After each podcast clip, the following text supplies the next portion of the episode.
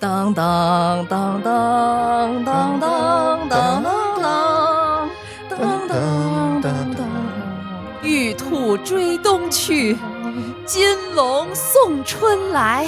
全国和全世界的观众、听众朋友们，随着甲辰龙年的款款来临，津津乐道播客网络二零二四年春节特辑在这里和大家又见面了。即将辞别的旧岁，极不平凡，极不简单。我们在风雨中前行，经历了太多太多太多太多。这一年，我们哭过、笑过、拼过、穷过。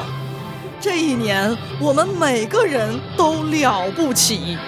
浮云难蔽日，雾散终有时。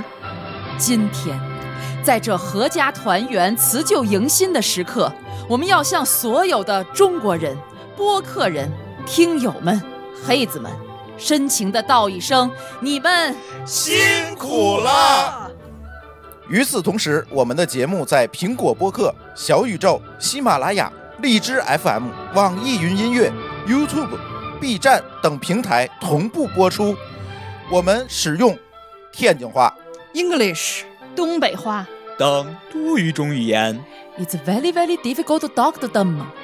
和其他四十三种外语新媒体联动全球一百七十多个国家和地区的六百多家播客客户端进行直播报道。而且我们本期节目是由乐高品牌支持播出的。在情人节即将到来之际，乐高品牌以“浪漫灵感为你搭满”为主题，推出了乐高浪漫攻略，鼓励大家在乐高积木套装中加入爱的小巧思，打造心意满满的专属情人节惊喜。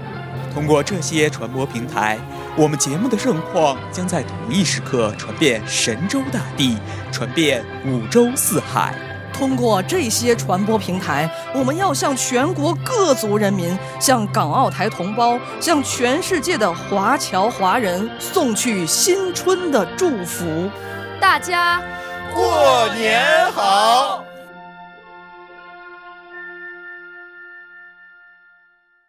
听众朋友们，我是你们喜欢的腐乳玉。他是阿福，我是小黑。我是一姐，我是卷圈儿，我是朱峰。刚才我们有点不正常啊，现在我们要回归正常了。我们只不过把这种向大家送出新春祝福的心情，通过这样的方式，充分的表达了出来啊。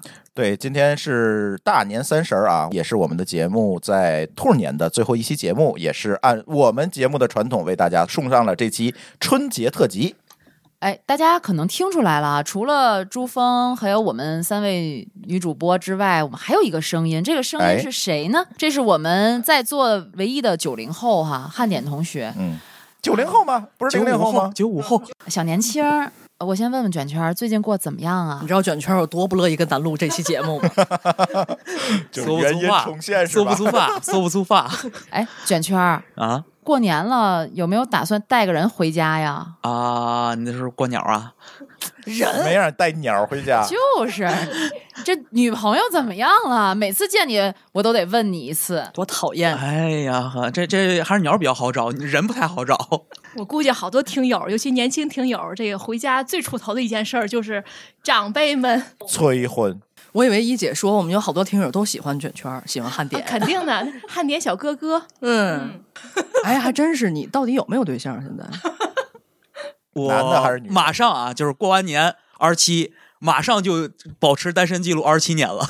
哦，我以为马上就有了。哎，这娘胎里带来的单身，母胎单身是吧？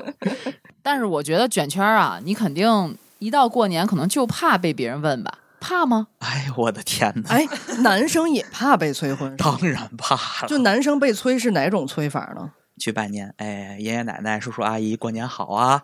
哎，好好好好好，工作怎么样啊？学习怎么样啊？哎，有对象了吗？你看啊，你们门口那个小哥，他去年结的婚，今年都抱娃了呢。哎，你们对门家那个奶奶家的孩子，哎，他们都已经俩娃二胎了呢。哎，他孩子都快上小学了，你哥的孩子都快上初中了，你的孩子呢？你这被催了多少年都背下来了这台词儿。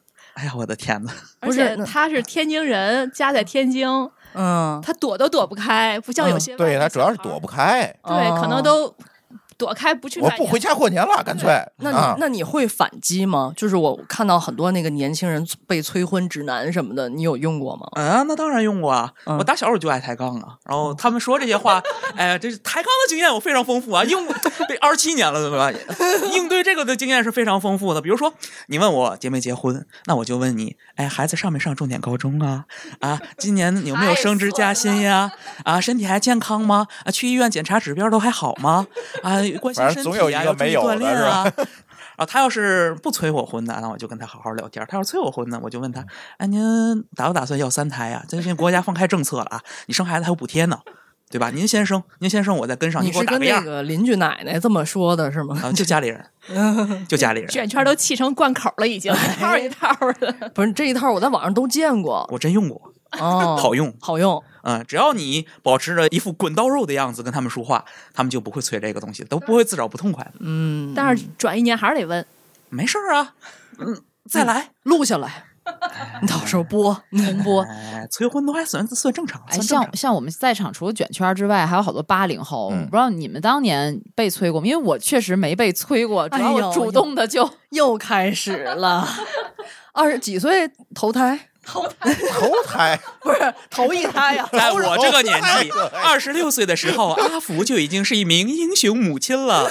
你还没从刚才的状态里出来，我感觉。还还带着气儿呢。对，我这马上就司马刚砸光了。哎，我我得说明一下，不能在我这个听友心目中立这么一个人设。哎，咱平时可不是这样的啊，你爱结不结啊，是吧？咱就咱就引出来这个话题哈。你看，我们就说这个催婚的事儿，确实大家挺烦的。一到过年。见到一年可能才见一面的七大姑八大姨，就是会被各种催、各种问，哪壶不开提哪壶，嗯不想听什么他问什么。哎，呃，我不知道大家应该都有这个经历吧？因为现在我们在座的可能已婚的就我和朱老板两个人。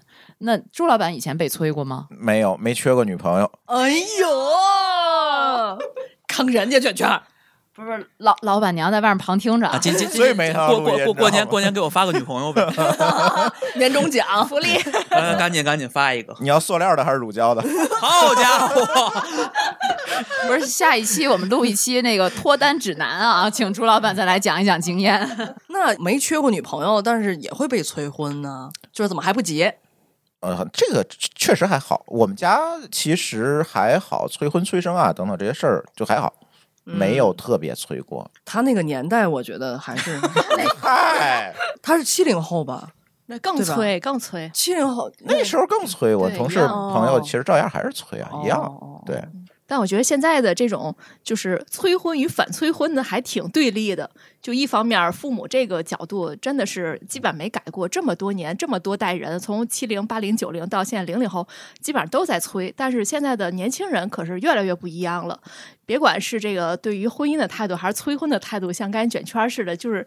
应对方式一套一套的了，有好多这种攻略是在网上。嗯对，哎，说是这么说，你看我是这个状态，但我同学啊，我有个朋友啊，我有个朋友，他就可想结婚了呢，他已经今年就相亲了四五次。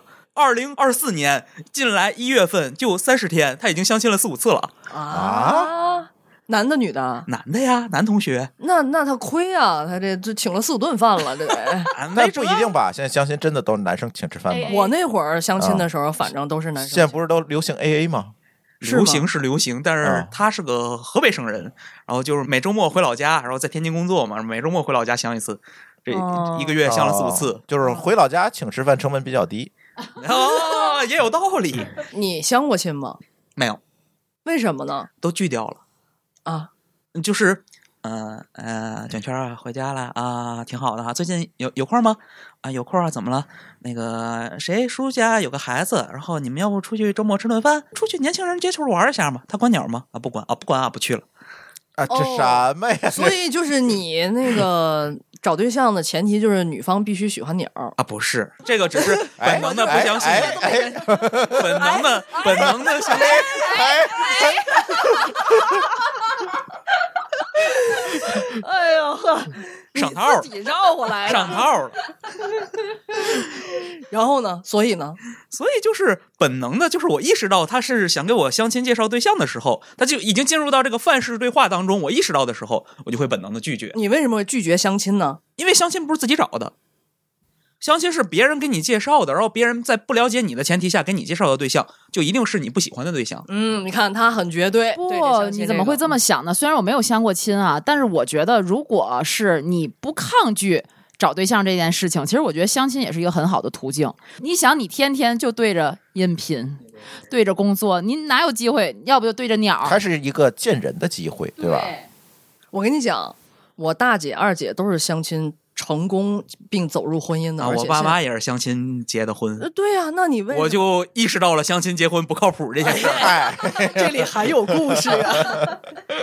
不过相亲的确经常有奇葩的经历，是吧？对对对对，相亲，反正从我的相亲经历来讲，我很难见到正常人。哎，对吧？对吧？对吧？等等等等等等，可能是我没有好运气。就是你未必，你不要太抗拒。我先跟你说啊，就是就是，我觉得这个相亲市场里，反正不正常的男的多。你 好好，听友们已经知道了，我不进入相亲市场，我是个正常人。好，嗯，我有一段时间，大概就在他这个年龄，啊，嗯，频繁的相亲，就是因为家里催的不行了。其实有的时候啊，不是爸妈着急，是他们的朋友着急，咱也不知道为什么他们就这么着急。皇上不急，嗯嗯急。然后他们就说，他们总这样说，你得让你爸妈放心啊，这种道德 PUA 我。然后我就行吧，那你介绍我就去，反正咱当记者的，我一般就把相亲现场当成采访现现场了，你知道吗？因为我是一爱人，找素材去了，不是不用找素材，就是你我我只要开启工作模式，我就不爱，你知道吗？所以呢，就在相亲的这种场合，我也倒是不是特别出头。可是我当时相亲，我都忘了相过多少个了，有见面的，有没见面的。然后见面的里边呢，我印象现在比较深的是，当时有一个体制内的，天津市一个体制内那个那个局还挺好，叫房管局。然后有一个嗯比我大差不多三四岁的一个哥哥，然后我们俩聊微信的时候，他就就就当时就让我毛骨悚然的一点，就是让我完全受不了的，就是他总管我喊“你这个小笨蛋 哎呀，哦，”，我去你大爷！你好好说话行不行？你这个磨人的小妖精，就是你们也知道不符合我人设呀，对吧？就这人不行啊，这人。然后晚上见了一面，就是那种他就是那种他见了你，他没尴尬吗？叫你小笨蛋，他不他就当我面喊的，你这个小笨蛋，就这种语气。然后就是他总凹自己那种霸道总裁的人设，这么油腻，对，嗯、比他油腻的倒还有啊，但是给我印象比较还哎有对，印象比较深的是他。然后还有一个那个就是一个嗯部队里的，嗯部队里的我我就介绍给我两个，一个一上来就跟我说，将来咱们结婚啊要买那英菲尼迪这个车。就怎么怎么着，我说这连车都定了啊，我俩连面儿都没见呢。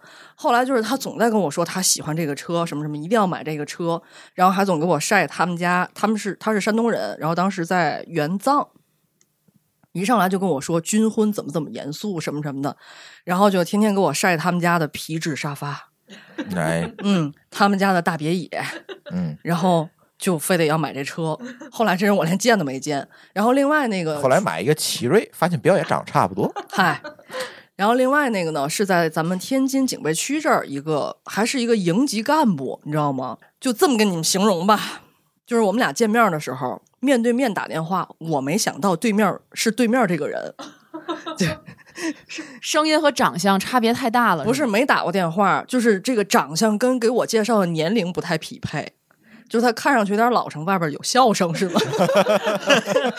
就是我现在没法站起来跟你们演啊，就是他那个裤子提到了胸口，哦，提到了胸口，整整提到了胸口，然后介绍了个长者，不是，他是年轻人，哦，他是年轻人。年轻的长者，然后呢，那个背着一个小方包，那方包跟我爸那同款，然后小平头儿。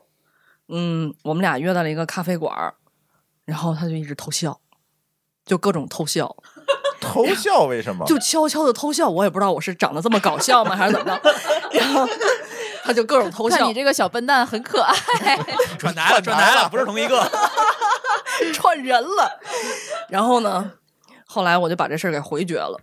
呃，我就跟中间人说嘛，中间人是我爸的哥们儿，说啊，你不识好歹，我告诉你，他在我们那儿是香饽饽。我说，哎，谁香饽饽谁香饽饽，我受不了。然后最后一次，所以你没问问他为什么偷笑不敢，怕他万一有点什么大病啊？毕竟提到这儿是吧？对他提到了胸口，可能人也真的是喜欢你，情不自禁的笑。我就当是吧。然后呢，还有一个就是最后一次相亲，应该是他好像是一个纪委的一个什么人，是他的领导介绍来的，他也是硬硬着头皮来的。我呢也是硬着头皮来的。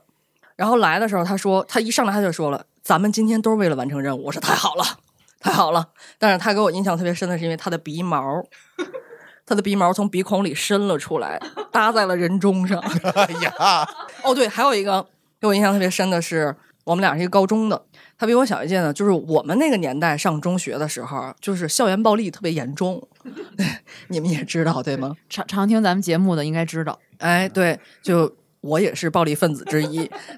不当然，咱说开玩笑啊，小黑的黑是黑道的黑，小黑的小是小混混的小，也不是了，也不是。但是他呢，就是他本来跟我是一届的，然后呢，结果他比我小了一届，我也不知道为什么，我也不感兴趣。然后那天见了面了，就在咱单位附近，见了面以后，他长得像一只蟾蜍，长相一只蟾虫，蟾蜍，吓我一跳，串台了又串台了。他长得像一只蟾蜍，然后一上来就跟我说，你就说癞蛤蟆不就完了吗？蟾蜍显得咱有文化，嗨，啊，显得咱那学校虽然暴力学校，但是学校质量还是不错的。然后呢，他就跟我说，一上来就跟我说，你知道为什么我比你小一届吗？我说不知道。他说我那什么什么什么时候，我把人给砍了，我就降级了。你知道我大哥是谁吗？我说你大哥是谁呀？我大哥是谁谁谁？我心想那不我同桌吗？我说我知道了，有这大哥你好不了你。你说啊，就都是这样的人，就都是也也有成的，就是少。就后来我就抓住一正常人，就就先成一会儿吧。那你这几个相亲对象看起来都不老正常的呀，就没有那种能正常一点相亲成了的吗？对啊，哎呀，我跟你说啊，我妹妹绝对是一个非常突出的一个代表。典型案例，，对，她是成功案例吗？对对，她当时她跟这个现在的老公吧，这个男孩也是相亲，都是他们都是一个单位的，别人就是老大姐看这俩孩子都不错，就撮合他们认识。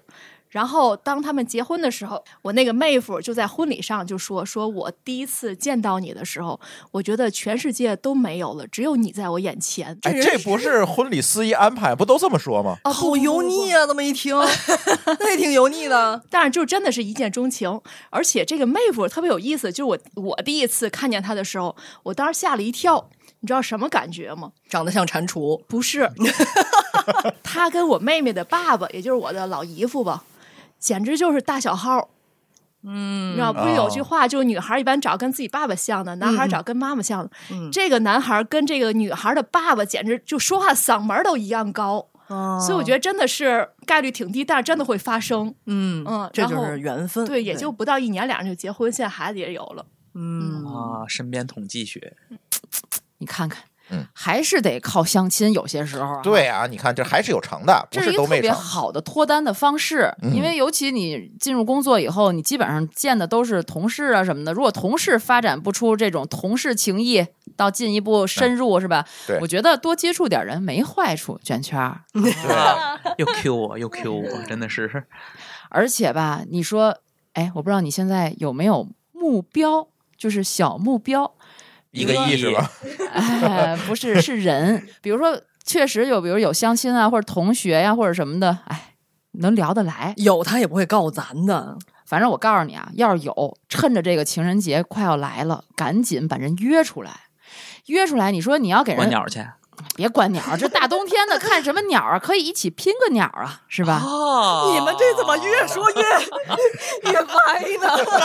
哎哎，我们这就要进入哎推广环节了。哎，哎，不是你说约出来以后干什么呢？现在年轻人，你你大冬天的，今年又是赶上春节，俩人出来，商户都关门了，或者说情人节你你出去吃个饭，没意思。啊我告诉你，把对方叫到家里，把门关好。然后拿出一个方方正正的盒子，嗯一起打开，啊，大家一起拼乐高，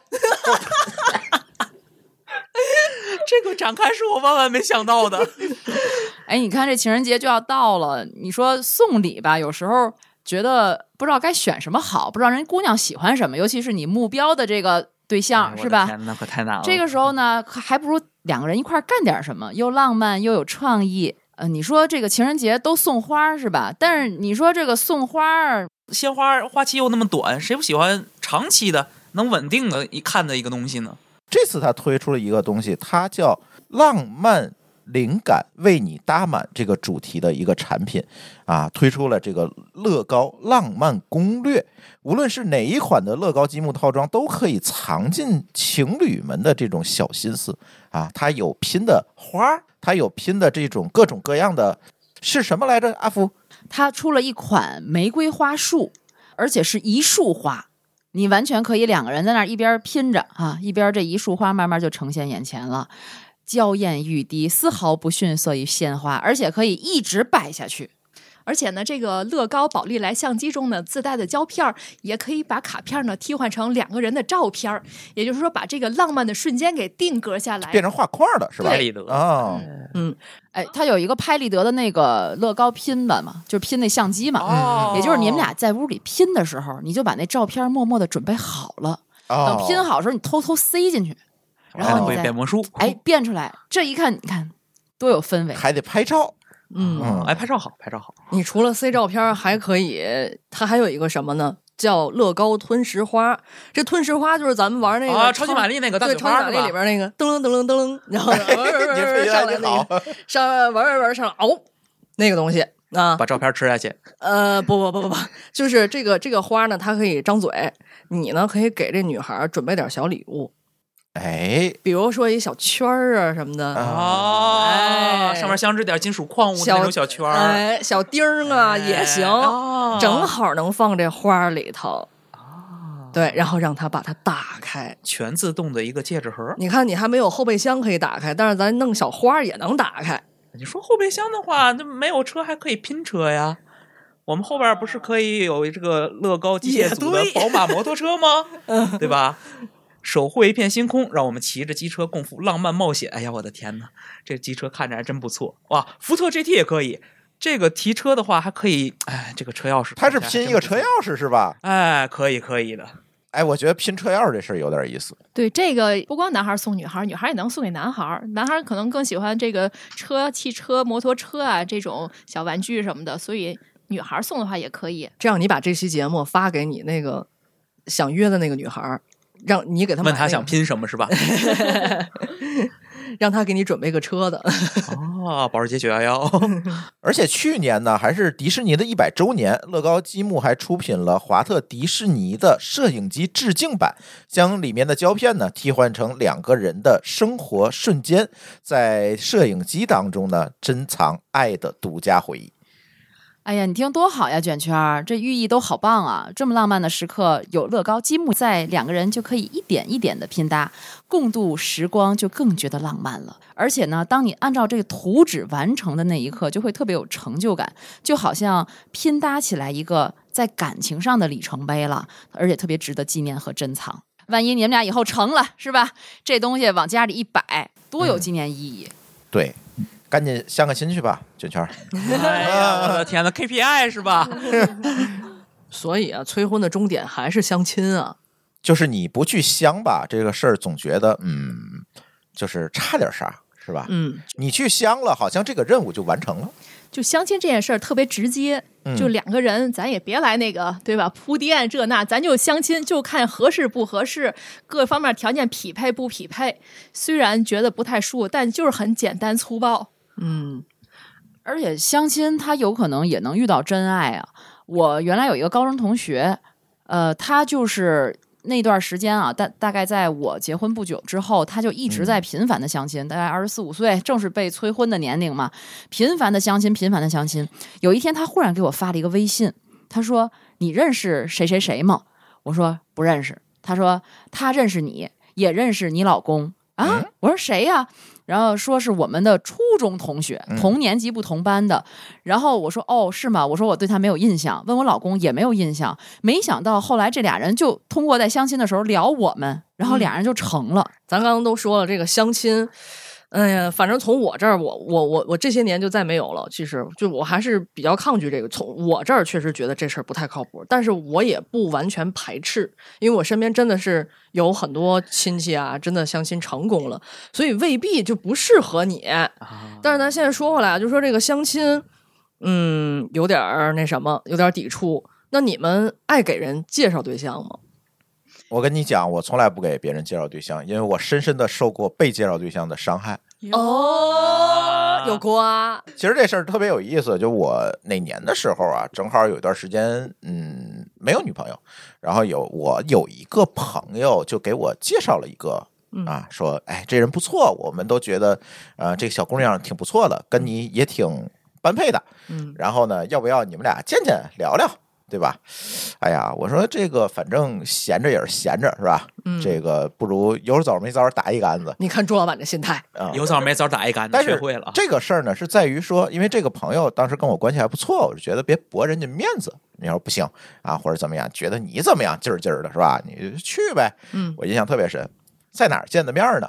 刚刚建成的金湾广场，嗯，在那儿见的面儿。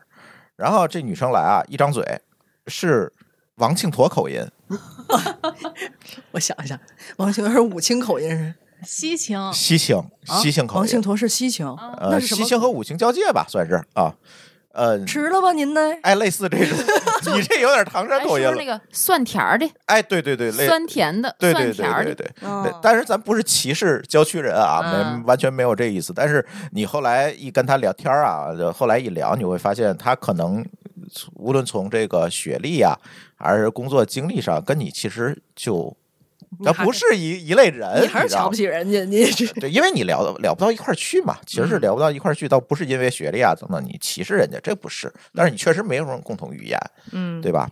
然后呢，后来我就赶紧找人救我呀，就不行啊，这聊不下去了。嗯，然后我就找舒淇老师，我说你赶紧给我打电话，把我救出去。所以你 你们俩结婚是因为他是你的救命恩人，哎，差不多吧。然后他就给我救出去。报恩来了。对，但是吧，这个事儿完事儿，就我在想这个事儿，嗯，我就想到一句话，是我这个朋友跟我说的，我觉得你们俩挺般配的，嗯 扎心啊！所以我在你的眼中是什么样的人？你也酸甜儿的，哎，我也酸甜儿的，就这个有有劲了吧？已经有一小船就呃翻了。早就翻了，早就翻了。所以后来我就接受了一个经验教训，我不要轻易的给别人介绍，除非这两个人你真的是非常非常非常的了解的那种，嗯，对吧？否则的话，你不要这，因为从你的投射里面会看出别人对你的态度。哎，那有人给我介绍过一健身教练，嗯，就是在他眼里我是一健身教练嘛？就是你是打手，你不那个黑道的黑吗？对，之前有一句话就是那个给你介绍对象的话，就是说明你在他眼中是什么样的。对哎那给我介绍那蟾蜍呢，又是怎么想的？别倒磨，别倒磨。哎，我现在都明白过来了。还有那个裤子提到这儿的那个，对，就就其实听你们讲，我也觉得这人对你了解吗？他可能真的对你不了解，不了解不了解所以才会给你介绍这样的对象。他对我爸妈了解，他他就是长辈介绍对象，一般都讲门当户对嘛。嗯，他们可能只了解这个父母，觉得这孩子也不会差哪儿去，跟父母差不多，但是他不是具体了解这孩子，就容易出问题。。对对对，其实我一般不太爱关心人家个人情感问题，因为我觉得有点冒犯，嗯就没有边界。对，呃，但是我确实有过一次给别人撮合的经历，这个经历来源于我的一个梦啊，五号梦中说媒，就是在梦中我把这两个人给撮合了。哦，然后我就回到现实中，我犹豫再三，我还是决定给他们俩分别发了微信，讲了我的这个梦，撮合他们俩建了一个群。但是他们俩应该线下也见面了，但是见面了之后好像也没成。然后我介绍这个男方，这个还是一个网红，但是他原来是我的一个摄影师，他是给我拍那个呃孕妇照的一个摄啊影师，我觉得他很有才华。呃，他现在已经成为天津非常有名的孕妇照摄影师。不是，他是非常有名一个网红了，就是已经请不起的那一种了、啊。然后另外那个女孩呢，也是一个特别漂亮，一看家境就很优渥的那样的一个女孩。然后可能两个人完全不是一类人吧。嗯，哎呀嗯，所以啊，梦都是反的。所以你这两个朋友跟你后来还联系吗？就本来也不是朋友，我觉得也没到就我那个级别所谓的朋友，嗯就是我们会定期见面啊，啊就是认识的的人人啊啊。嗯，卷圈儿，那我们都知道你抗拒相亲了，啊那你抗拒给别人介绍对象吗？我没有主动的跟别人介绍过对象，但别人有因为我脱过单的，而不止一次。因为你脱过单，那你嗯不就是丘比特？你不就是己所不欲，勿施于人吗？就是这么个状态吧。就上学的时候呢，一般来说我是一个很优质的饭搭子，因为我能跟他聊天儿，甭管嗯男还是女都可以吃吃饭，可以聊天儿。然后我同时高中的时候是个艺人，那个时候就很爱认识各种年级的各种人，因为当时在玩贴吧嘛，玩贴吧社交。然后就是大家都认识我，然后我也会认识大家，偶尔会见面聊天玩，就各种局我都会去凑一凑热闹。嗯然后呢，因为我认识很多人，然后我固定有一圈饭搭子，我这圈饭搭子都通过我认识了很多学姐、学妹，还有同年级的女生，然后挨个脱单了，然后我的饭搭子人数就逐渐减一、减一、减一、减一、减一。最后就剩你了。啊，对，所以你是妇女之友，嗯，就是通过你能认识姑娘，啊，差不多。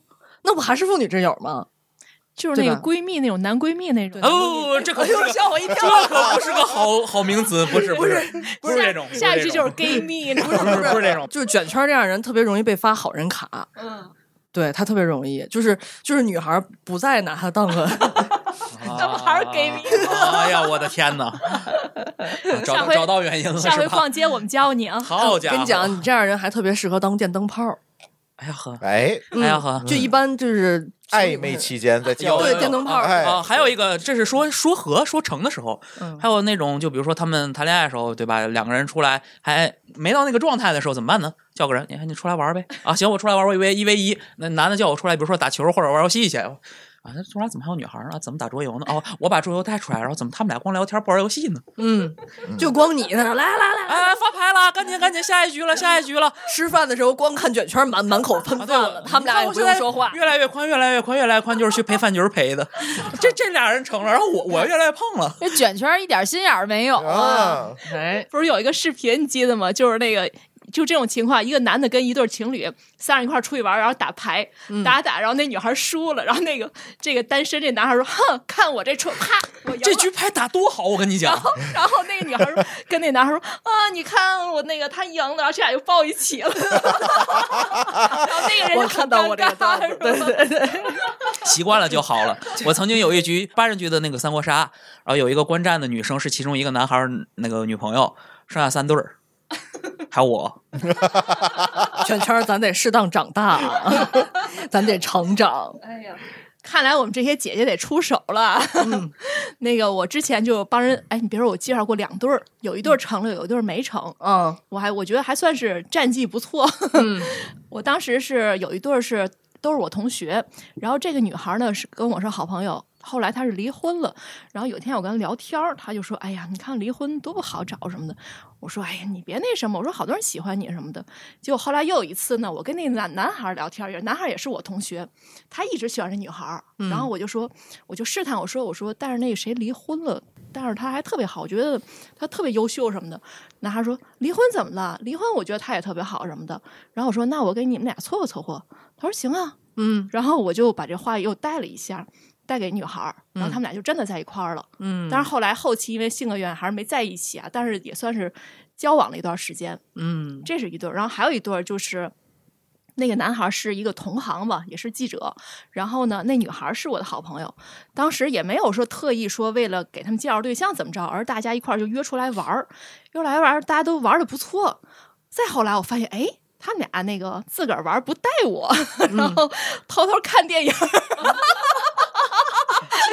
卷圈儿，我们应该录一期视频节目。卷圈儿突然明白了点什么，好几次，好几次。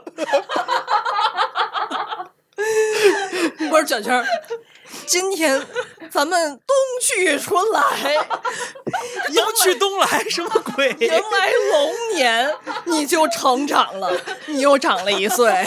不是不是，我刚才还没意识到什么。一姐说这介绍对象还挺正常的，我就在那听听听，然后最后甩着他不，他们俩自己单刷，这个情况有点儿 太熟悉了。似曾相识。所以呢，最后他们俩后来他们俩就成了，当然中间儿这个女孩就经后来我也知道他们俩在一起，然后这女孩俩人一吵架，这女孩就来找我给做心理疏导，嗯一吵架就来找一来就是尽管如此，俩人还是挺甜蜜的，嗯然后现在也结婚也生孩子，我觉得这还确实是我难得的一次，就是相当于是做了一次介绍人吧。那你那个婚礼的时候，你是那个介绍人上去别着签儿上去说话没有没有，人家没搞那些，其实就是带哦朋友一块儿吃饭。嗯但是我就又回到那话题，就是说，当你不以相亲为目标，对吧？嗯不以这种形式为主要的方式去介绍大家认识的时候，反倒很轻松了。嗯然后就哎成了确实是这样。你奔着相亲去的，往往他成不了。哎，那也可以，没事儿，有事儿没事儿，朋友们一起拼乐高啊！哦，哦，有道理。最后拼着拼着，发现这屋里没人了，就卷圈自己在那儿拼呢。卷圈最后就研究这图纸啊，该怎么拼呢？这这人呢？哎，小黑给别人介绍过对象吗？我特别不愿意给人介绍对象。你不愿乐意给人介绍对象，对你听到了重点。我给狗介绍过对象，怎么介绍的呀？给我的狗介绍，就是像那样，我说汪汪汪汪汪汪汪啊汪。我们家狗呢是个大拉布拉多，然后呢，嗯，好多养狗养猫的都好给这个自己家的宠物做个绝育，我一直迟迟没有给它做绝育，我认为这是大自然的产物，就是不能动人家。对吧能存天理灭狗欲。啊，对，你是怎么套用过来的？然后那个，我就我就想说，他到五六岁的时候，我当时就心想，他难得来这世上走一遭，应该吃过见过，嗯，应该都经历一下，做个爱做的事儿。哎，对，都经历一下。然后呢，当时我就动了这个心思，要给他找一对象。哦，嗯，然后后来发现这里边讲究特别多。哦，嗯，你得找养母狗的家庭。啊嗨，不然呢？不然呢？其次，首先养母狗的就少，哎嗯，养母狗的真的少，对，因为不好打理，啊，它得来例假呀我。们跟人的世界差不多，拉拉回来，拉回来。但是跟人的世界差不多的是，你找到这母狗，我还得找拉布拉多，你找到这母狗，你得给人嫁妆钱。当时呢。我找到了那个，在一个群里边对接了一下，人家说嫁妆一般是六百到七百，哦，还行。但是呢，就是对方的家庭他会跟你商量，他要跟你商量，就是说他尤其这个这个方面是母狗家占主动权，就是说咱下的小狗到底是卖，还是说咱各自分开养，分几只，这必须由母狗家说了算。哦，这么规矩。我这个本就贫穷的家庭，啊，雪上加霜。咱受不了再养几只，再养一只两只，咱确实也打理不了，它大呀，确嗯确实打理不了。然后呢，就这种就是母狗家对方家有点刺儿，就是我就没从这个群里找。但是后来呢，就是我的那个总去那个宠物店洗澡，我们那宠物店的老板他们养了几只拉布拉多，当时我就看上了。那小狗还倍儿小的时候，抱在怀里的时候，听说是个母狗，两个，一个奶油色，一个黑色。啊他们一个叫奶油，一个叫可乐，他们是黑可乐，我们是我我们家是奶油色的，但是也叫可乐。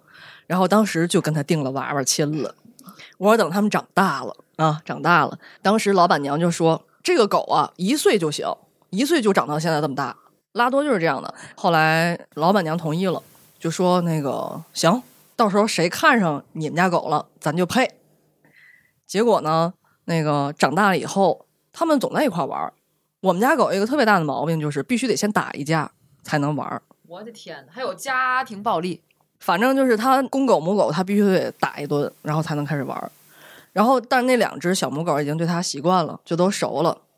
问题就是最后这俩狗都没看上，没看上我们家狗，所以在后来到十呃九岁、八岁、九岁的时候，实在不得已给它做绝育了，因为它有点病变。当时我还在想呢，我们家狗要是做了这手术以后，它以后再汪汪，是不是不像现在这么勇猛了？会变成汪。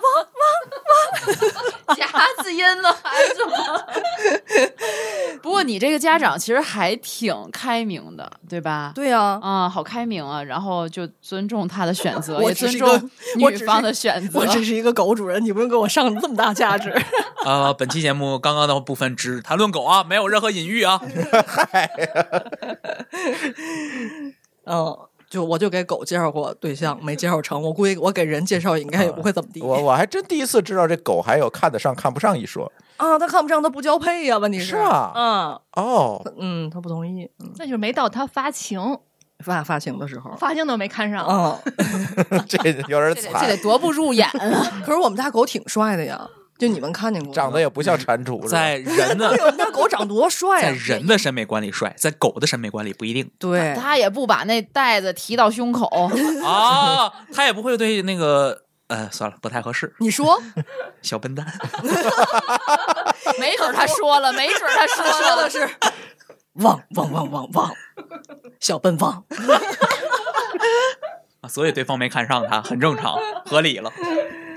你看小黑给他家这狗啊，他不只是要催着相亲、催婚，他其实也某种程度上算催生了，对吧？嗯而且还得人家说了算。嗯，哎，卷圈今年多大来着？啊，二十六点九，哦，这个时候我们家老大差不多一岁吧。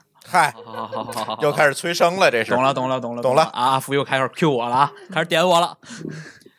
对，就是你赶紧的，第一步不达成，怎么达成第二步呢？是吧？你啥是生山菜啊？这我不怕这个漂亮吗？漂亮。小麦、小盒子，然后第三个叫什么？那那出来再说呗。啊，有计划吗？什么时候没呀？有计划。那最近啊啊，现在是二零二四年年初，孩子如果明年出生，二零四三年高考，属蛇。这这这我得这哎这咱真要有这计划，咱也得甲方足够多。然后现在出生率很低上大学非常容易。我跟你讲，真的，以后买房也简单了，真的。现在生三胎非常好时候，阿福考虑一下等会。儿等会儿，停停停，你怎么变购物节目了？没有啊，这就是证。明这还是他熟，这个话术终于可以把这劲儿使在别人身上了。哎，可以了。卷圈还是个温柔的孩子，像我表哥。他是结婚很多年，一直都没有孩子，可能也是因为身体有原因啊。然后，当然了，你没有人直接问过他，哎，让他 说别瞎说。那个表哥别听这期节目啊。然后，然后有一年是那个全家家族的这种聚会，两桌嘛，在一个特别大的饭厅，然后聊一聊。其实你说家庭聚会也聊不出什么，无非就是你们家怎么样，我们家怎么样，孩子怎么样这那。结果哎，说说有个亲戚突然就问我表哥，哎，你们那个什么时候生孩子？哎，怎么样？不行，咱们想想办法什么的。其实我觉得有点过分了。哎呦，想想办法，这种有点不是他的所谓办法是，比如说去国外，就是是代孕啊就类似这种的哦代孕哦对，就类似这种结果那表哥啪拍案而起，然后就急着说：“谁也不许在我面前说这个。”当时整个屋都歘就安静下来。他没周桌子就不错了。对然后那谁也别我说，周不动，对，桌子比较大。再说那个，再说 再说以后的那个，我也不来了，咱也别走动了，就这样。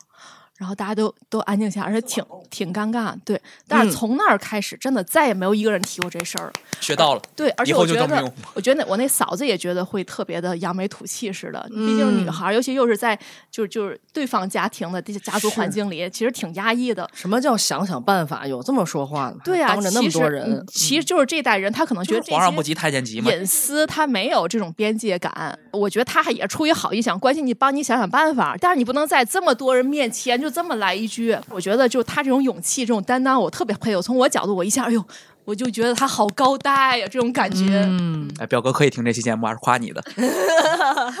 我我我再说一下啊，我这都是人设这提纲安排啊，我平时不问人家生不生孩子事儿、啊。理解理解理解理解。小麦跟小盒子也挺可爱的。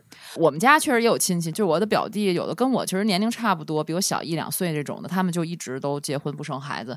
但是我们家人不论老人还是就我们年轻这一代，我们见面从来不说，就是这是从来不问，这就是人家自己的选择，干嘛问？哎呦，你看我们家同龄人不问吧，但是把底下的人问我，我的小外甥，我前两天刚跟你们说完，呃，元旦前吧，我小外甥那个突然之间拿他妈妈电话给我打电话，我这外甥上二年级、三年级，然后他说：“小姨，我能那个去许愿树上给你挂一个许愿牌吗？”我说：“可以呀。”我说：“孩子这么懂事儿是吗？”然后说：“我那个许愿牌上说我我想要一个小姨夫。”哈那肯定是有人大人教。我我们俩都沉默了。我说把电话给你妈。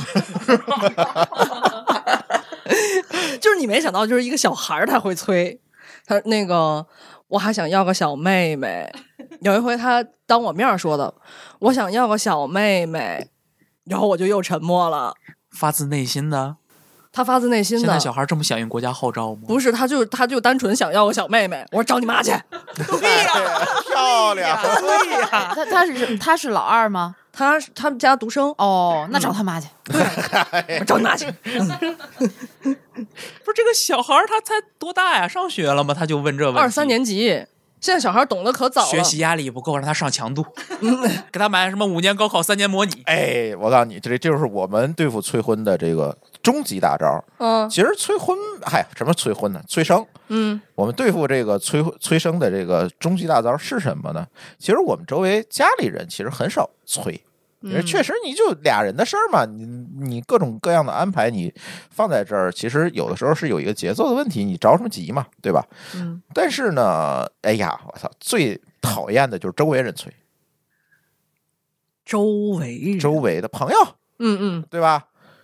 啊，周围的这个各种的这个同事、合作伙伴，就是一些半生不熟的，半生不老熟的，就是这嗯种。你特别好的朋友肯定不会嘛，对吧？这个不干什么，他有时候他就是想找话题，对哎，对吧？对，啊，什么时候生小孩啊？啊，经常问这个。啊，现在我的终极大招就是跟圈圈学的啊！哎呀，哎呀，我说你现在这房还在西青呢，这学区不行啊，将来小孩上高中不能跟市市里一起考啊，这不行啊！你啥时市里买学区房？我说你得赶紧了，几年级了？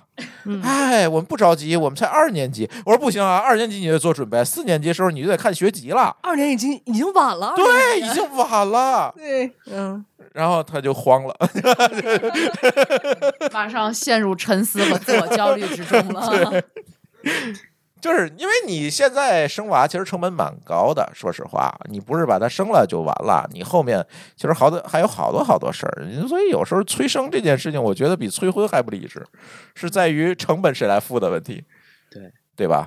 而且就是面对这种亲戚，就咱不说陌生人啊，就说如果亲戚过年回家问你催生不催生这些问题呢，还有一个不太礼貌但是很科学的回绝方法，嗯就是他问你催生的时候，你就很天真的，啊，适合女孩用这个方法啊，嗯，你就很天真的问他，我不知道怎么生，没法聊了。然后对方一般来说识趣的都不会说了，如果对方再说的话，那就是就耍流不礼貌了。那就是耍流氓了。对，就是很天真的望着对方说啊，我不会生，你教教我呗。这这就就像那个，比如女孩回家，然后问你什么时候结婚，然后女孩说那我回头把我的女朋友带来，或者男孩说那我回头把我的男朋友带来，家里人也会沉默了。啊 就用更大的问题遮盖了这个问题，是吧？我我以为卷圈会说男孩可以回我有病变，这不行，这不行，这不行啊，，你不用吗？当然不用了。好像咱们在座的就我有孩子哈。嗯但我觉得就是这东西，它就是你自然而然的选择。但我听你们讲，就是我反而觉得大家都活得很清醒，这样挺好的，就是不用非得被别人的这种，就是别人的意愿，或者是别人的一些一一个问题，或者这种别人的大众都认为这样做是对的，去裹挟，然后我们去做一个自己我们现在可能并不需要的选择。对，嗯。千千万不要信那句话，就是什么时候干什么时候事儿，嗯。哦，对吧？现在经常被裹挟着，但是这种裹挟有的时候是来自于家里，有的时候是来自于啊、呃家里的社会压力，对吧？有人跑跑家里问你爸妈去，对吧？这这种也有，就是总觉得吧，你好像到这个时候你就得干这事儿，到二十四岁就得结婚，到二十五岁就得要孩子，对吧？到二十七岁孩子就得一岁，哎呀，我的天哪！因为我就没被人催过，我这自奋蹄儿，我这 是内卷，在结婚生娃的道路上自己不带扬鞭自奋蹄。所以你什么时候生三胎？哎，其实我们结婚的时候还专门又等了一年，因为当年结婚好像说是因为本命年二十四不能结，还什么我们俩都是二十四同年嘛，然后说还是什么两个春也不什么的，就是哎，今年也有这说法啊。没有这两个春还是春经常。经常的有，经常人家不都辟谣了吗？根本就没这个说法，啊哦哦哦这经常会出现的，不是说很、很难得一见的。嗯，反正后来当时我们就晚了一年才结的，然后本来也没想要孩子，但是又有了，这就这就有了。所以呢，就是我觉得有些东西真的就是顺其自然。它它自然发生的，它就到时候了，而不是说你该什么时候，没有什么该什么时候。对，我觉得是这样。那以身边统计学来说的话，你们身边就是我这岁数结婚的还算少，你们身边结婚的人多吗？我这儿其实一大半都结婚了，但是有一部分已经离了。哎，对吧？对吧？对，对，有一部分已经进入第三段了。啊啊啊啊啊啊啊！有有有有，我这三接离接离三十多岁，嗯，对对对。这家产丰厚啊，但是嗯，够分啊。家资作风，但是哎，反正也有很多狗血狗血的婚姻。我到到了我这个年纪，就已经能看到一些啊，我人现在我间百态了。我现在都是狗血的恋爱，还没到狗血的那种结婚状态。对对，你还小，其实我觉得就是当时呃就是现在来看啊，就是离婚的里边有家暴因素的，啊，嗯，有性格不合因素的，嗯这个可能占的较多。像性格不合的，一般是和平分手。啊，但是我一般都会问他们，我说你们结婚之前干嘛去了？结婚之前干嘛去了？性格不合，你早早就知道了，对吗？可是结婚之前都说，哎，我们俩特合适。你说这事儿也挺奇怪的。我跟你讲，这事儿就是什么？还是那句话，就是这句话是一个魔咒，知道吧？就是什么时候干什么时候事儿。嗯，大学时候啊，不许早恋啊，不许早恋。高中嘛，那高中高中高中、大学都有。嗯一毕业头一年，对象在哪儿呢？带回家了对象呢？嗯，那你说他有这个过渡吗？过渡吗？他没有，没实过习，就是没实习过，直接就上车了，啊开始开了，是吧？我是觉得，就是你没有给他这个适应的这个过程，嗯，他不知道怎么判断这个人跟你是不是合适。还有的就真的是当时被催的急了，嗯被催急眼了。就是啊我交卷还不行吗？啊，划了一个我当时也差点交卷了，啊，幸亏没交卷。啊当时真的差点交卷，我当时那一次相亲经历算是成了，然后呢，就是冲着交卷去了，结果我瘦了十斤，啊，就是因为对方是个健身教练，也算是收益了，是吗？没想到这个梗这是好的地方。不是生生瘦下来的，没健身，是我看见他就不想吃饭，就到后来啊，这哥们儿在哪儿？在王庆坨附近 蒜田儿的，啊，上那儿工作去了啊。然后呢，他不是那儿人啊，当然。然后呢，那个当时反正在一起三个月吧，就各种，就他也要往前推进度，我呢就是被裹挟着往前推进度，然后就导致我特别的难受。然后你就死命的往上牵的那种感觉，然后拼命答题，拼命想要交这张卷子的时候，你就受不了了，我精神上承受不了了。然后就到后来，我总茶不思饭不想，就吃不下饭了。然后到后来，我妈当时其实她她本来就觉得就就这人了，她也挺满意，我爸也挺满意，我爸都跟他妈见过面了，我我还没见过，他他们俩已经见过了。然后呢，但是我妈就看我日渐消瘦，日渐消瘦。有一天，我妈跟我说：“不行，咱再考虑考虑。”哎，有她这么一句话呢，我觉得我妈是爱我的，嗯。然后后来那个就分了，就分了。就是这个卷子我交不了，其实还不是我提的，他对你是一种消耗。嗯，其实这事儿不是我提的，是他提的，因为他可能受不了我这节奏了，他着急，他特别着急结婚。但是呢，后来他急什么呢？他爷爷催生，哦，嗯岁数同，爷爷岁数大了，我这爷爷催的，对爷爷催生，然后后来就没交这张卷子，我觉得太对了。嗯，咱不是说我就真的像卷圈似的，啊，我就不相亲，我就不是，我只是不想交这张卷子，不想轻易的交。对，很多人其实都是这个想法。对，就是咱想认真一点儿。对，你刚才忽然说那个的时候啊，我想到我们生第一个孩子的时候，因为我们生第一个孩子完全是计划外的。虽然我们当时结婚半年，你就是从从情从理吧，就是你生这孩子都没问题。嗯，但是当时呢，我们确实没有计划，而且刚开始回到天津工作嗯没多长时间，还是觉得正是奋斗的年龄了，就是发现怀孕了。然后我就跟那个听那广告一样，哎呀，老公意外怀孕了怎么办呀？然后你 我老公正在那儿打游戏呢，他不是大夫吗？真的假的？他是大夫，但那时候年轻的时候还没那么忙，好像、就是那个时候还开始没那么忙。然后他就说啊，那那个好像是我下班回家，我去楼下药店买了一个那个化验的，嗯，然后我就觉得不对劲，然后跟我老公一说，我老公说啊，是吗？真的，然后我们俩就都迷迷蒙蒙的。你想那时候太年轻了，才二十四五岁，就特别年轻，就觉得自己还是孩子呢。就是啊，然后那时候我们结婚以后呢，每天晚上还要去我公公婆婆家吃饭，呃不做饭嘛，就去老人家蹭。然后就去那儿蹭饭的时候，然后我们就跟嗯我公公婆婆说了这个事儿。然后我公公婆婆他们就还挺开明，他们觉得自己很开明啊，他们挺开明。他们说那个他们俩可能商量一下，跟我们临我们临走的时候吃完饭就说那个你们俩没关系啊，自己那个考虑好了，咱不要也没事儿啊，咱咱就不要了。哦这不毕竟那么年轻，咱不要这孩子也没事儿，以后时间还长着呢。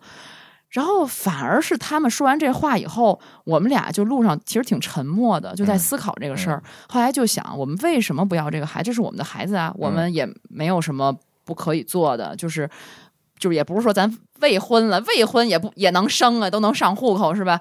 我们就后来我们俩就当时反而互相一对眼神儿，哦。两人决定了，就是要这个孩子，所以我们每一步其实都是我们自己做的决定。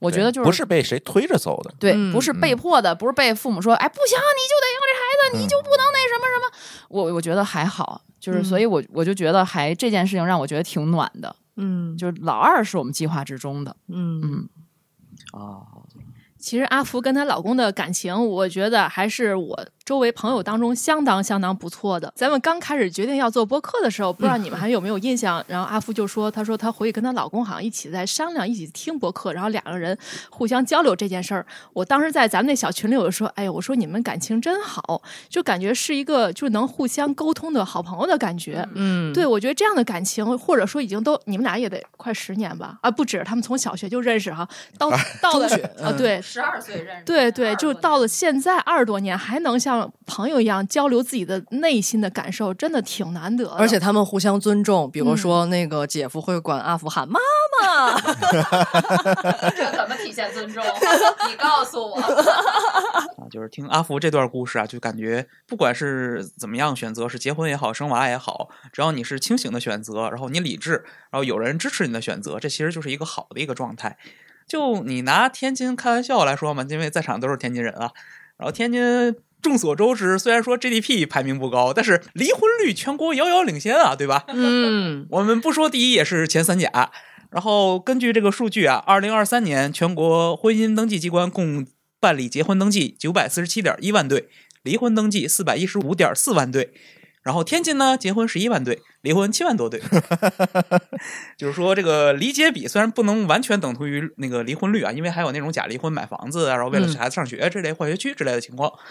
但是吧，这个离婚率也挺高的。还有一个就是，天津人虽然离婚率高，但是抑郁率是全国倒数第一的，自杀率也是全国倒数第一的。嗯然后就是怎么说呢？天津人还是比较乐观吧，甭管说我结婚也好，生娃也好，单身也好，或者离婚了也好，谈恋爱也好，不谈恋爱也好，反正我开心就行，嗯，对，对吧？不管什么年龄段的人，因为我现在就是频繁出去观鸟，虽然你们都说我单身，光顾着看鸟，但我观鸟的时候是带人看的呀。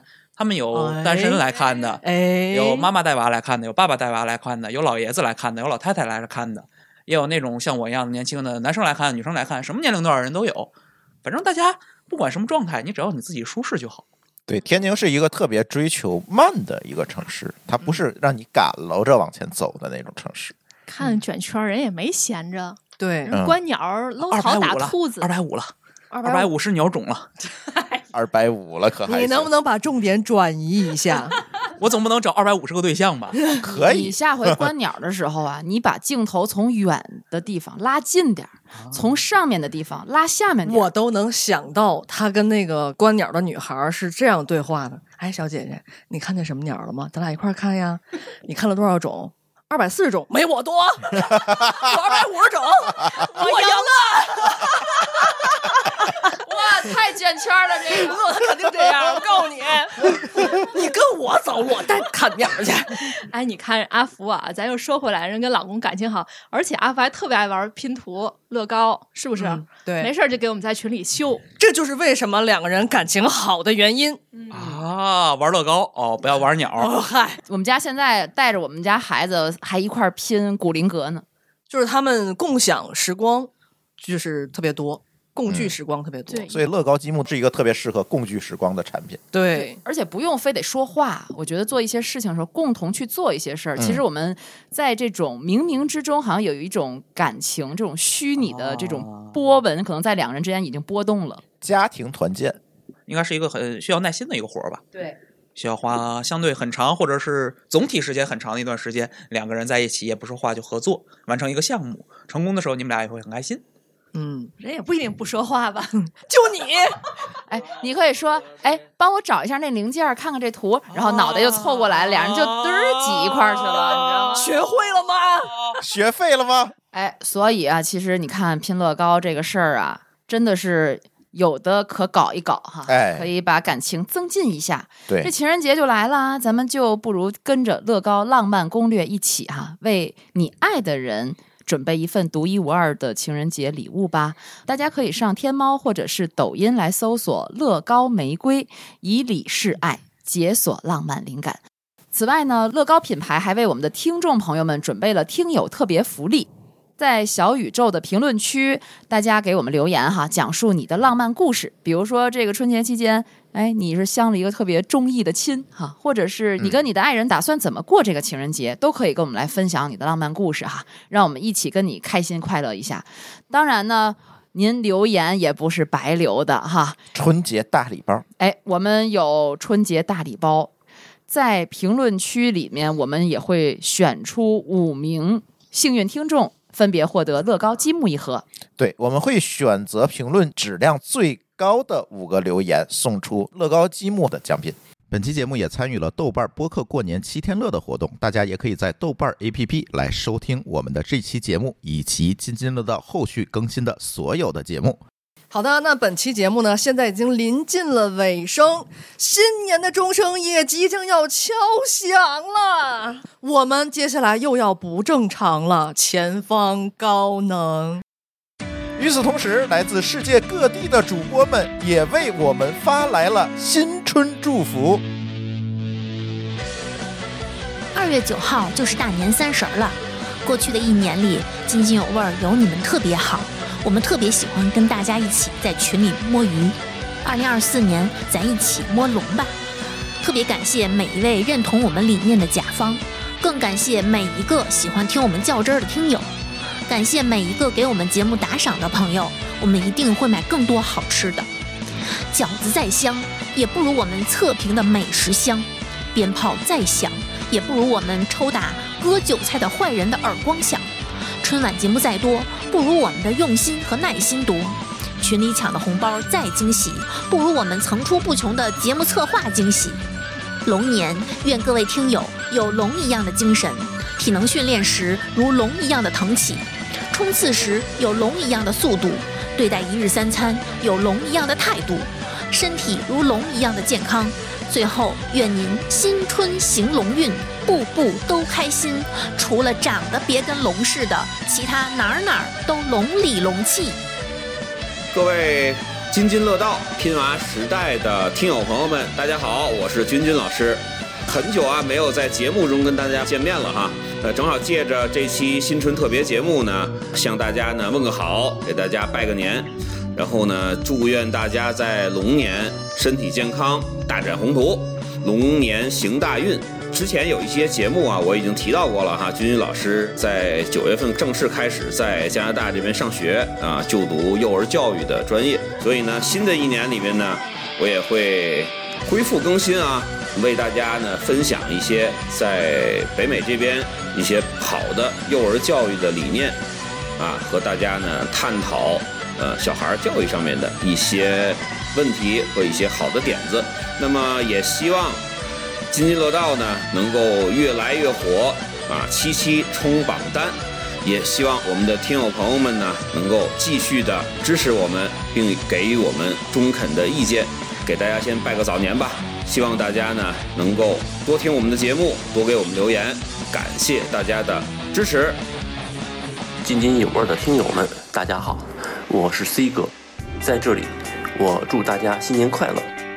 在这个辞旧迎新的时刻，我要感谢津津有味的各位听友，是你们的支持与鼓励，让我们的节目越来越好。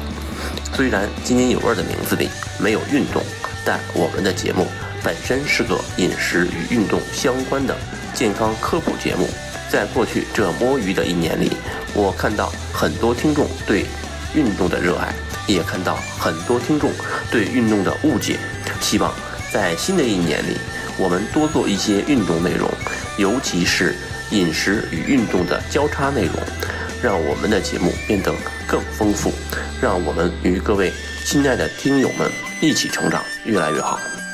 大家好，我是津津乐道王大夫。二零二四年到了，祝各位津津乐道的听友，手机软件不卡顿，电脑系统不崩溃，四五 G 网络不掉线，无线路由器快如闪电，打印机不卡纸，摄像头清晰如见面，电视不花屏，机顶盒视频想看就看，无线充电不发热，NAS 数据硬盘都安全，无线耳机音箱享受音乐自由，电子游戏体验心情愉悦。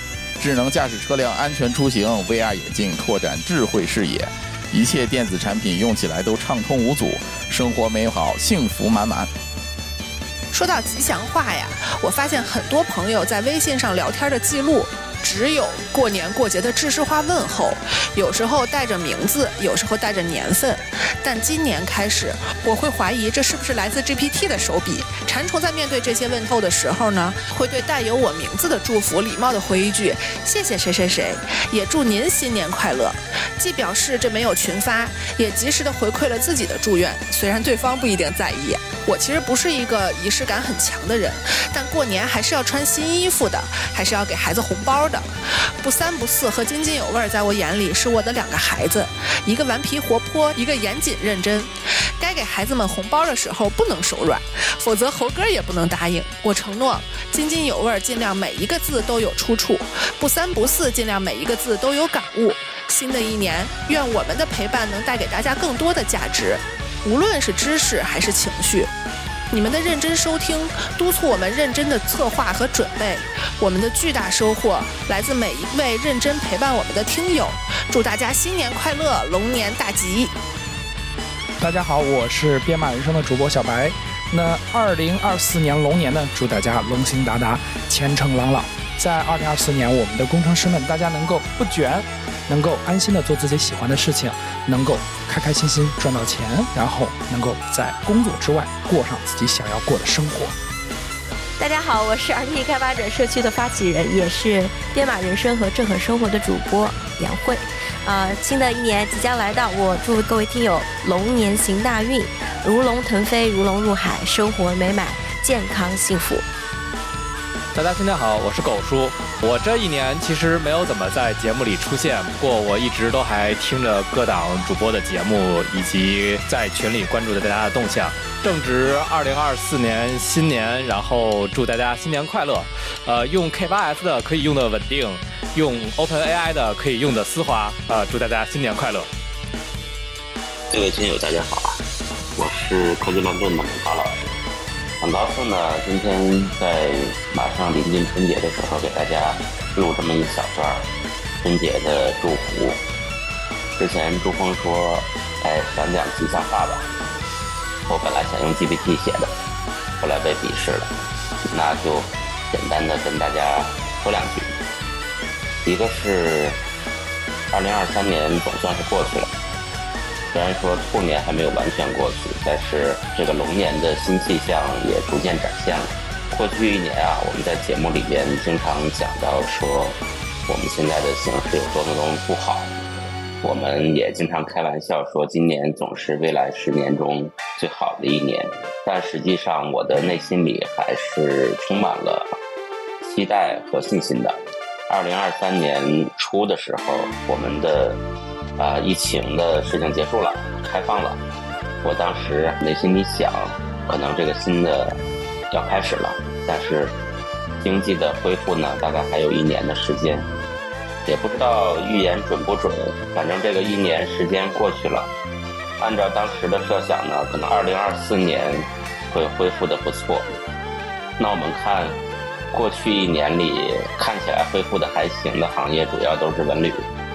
大家可能也都知道，各地都开始纷纷的呃迎接外边的游客，这些旅游景点呢也不像前些年那么傲慢或者是宰客了。穷吧，穷对这个服务的水平提升来说，确实是一个很重要的助力。到二零二四年呢，也许我们期望更多的行业，特别是我们所关注的科技行业，能够慢慢的恢复，慢慢的重新再站起来。当然，这个科技行业不是指的纯粹的互联网行业哈，它可能更多的是我们原来所谓的传统行业的信息化、数字化的改造或者是升级。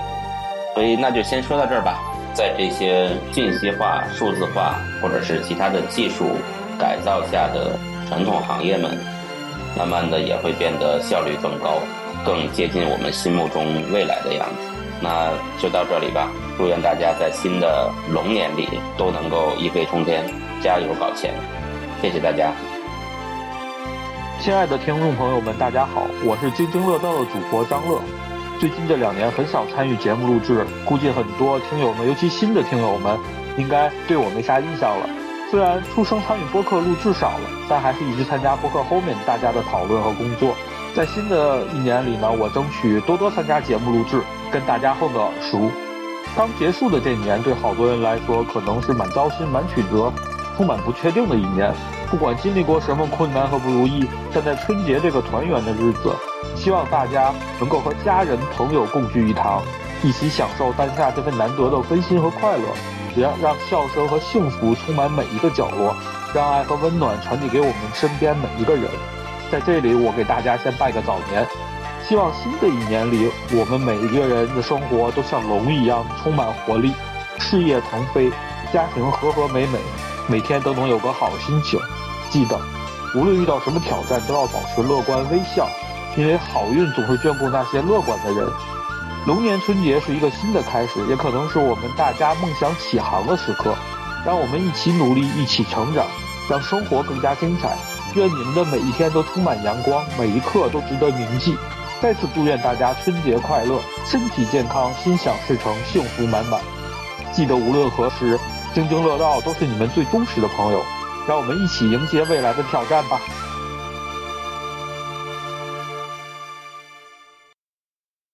噔了噔了噔了噔了噔了噔了噔噔噔噔噔！亲爱的朋友们，现在已经到了癸卯兔年的最后时刻了。再过几分钟，伴随着农历新年钟声的敲响，我们将迎来又一个春夏秋冬。兔去龙来。这是一次意义特殊的年轮交接。亲爱的朋友们，如果要为过去的这一年留下临别赠言，我想说，经过这一年，我们更加懂得，播客的元年还在路上，播客们还没有赚到钱。我想说，我们更加坚信，只要大家有一分爱，发一度电，戳力奋发，勇毅前行。播放量和商单总会有的。我想说，经过这一年，我们比去年、比前年更加勇敢。一个从无望中走来的播客不惧贫穷，一个从磨难中奋起的播客格外坚强。朋友们，冬去春来，时光从不怀念过去，大江一如既往的奔腾。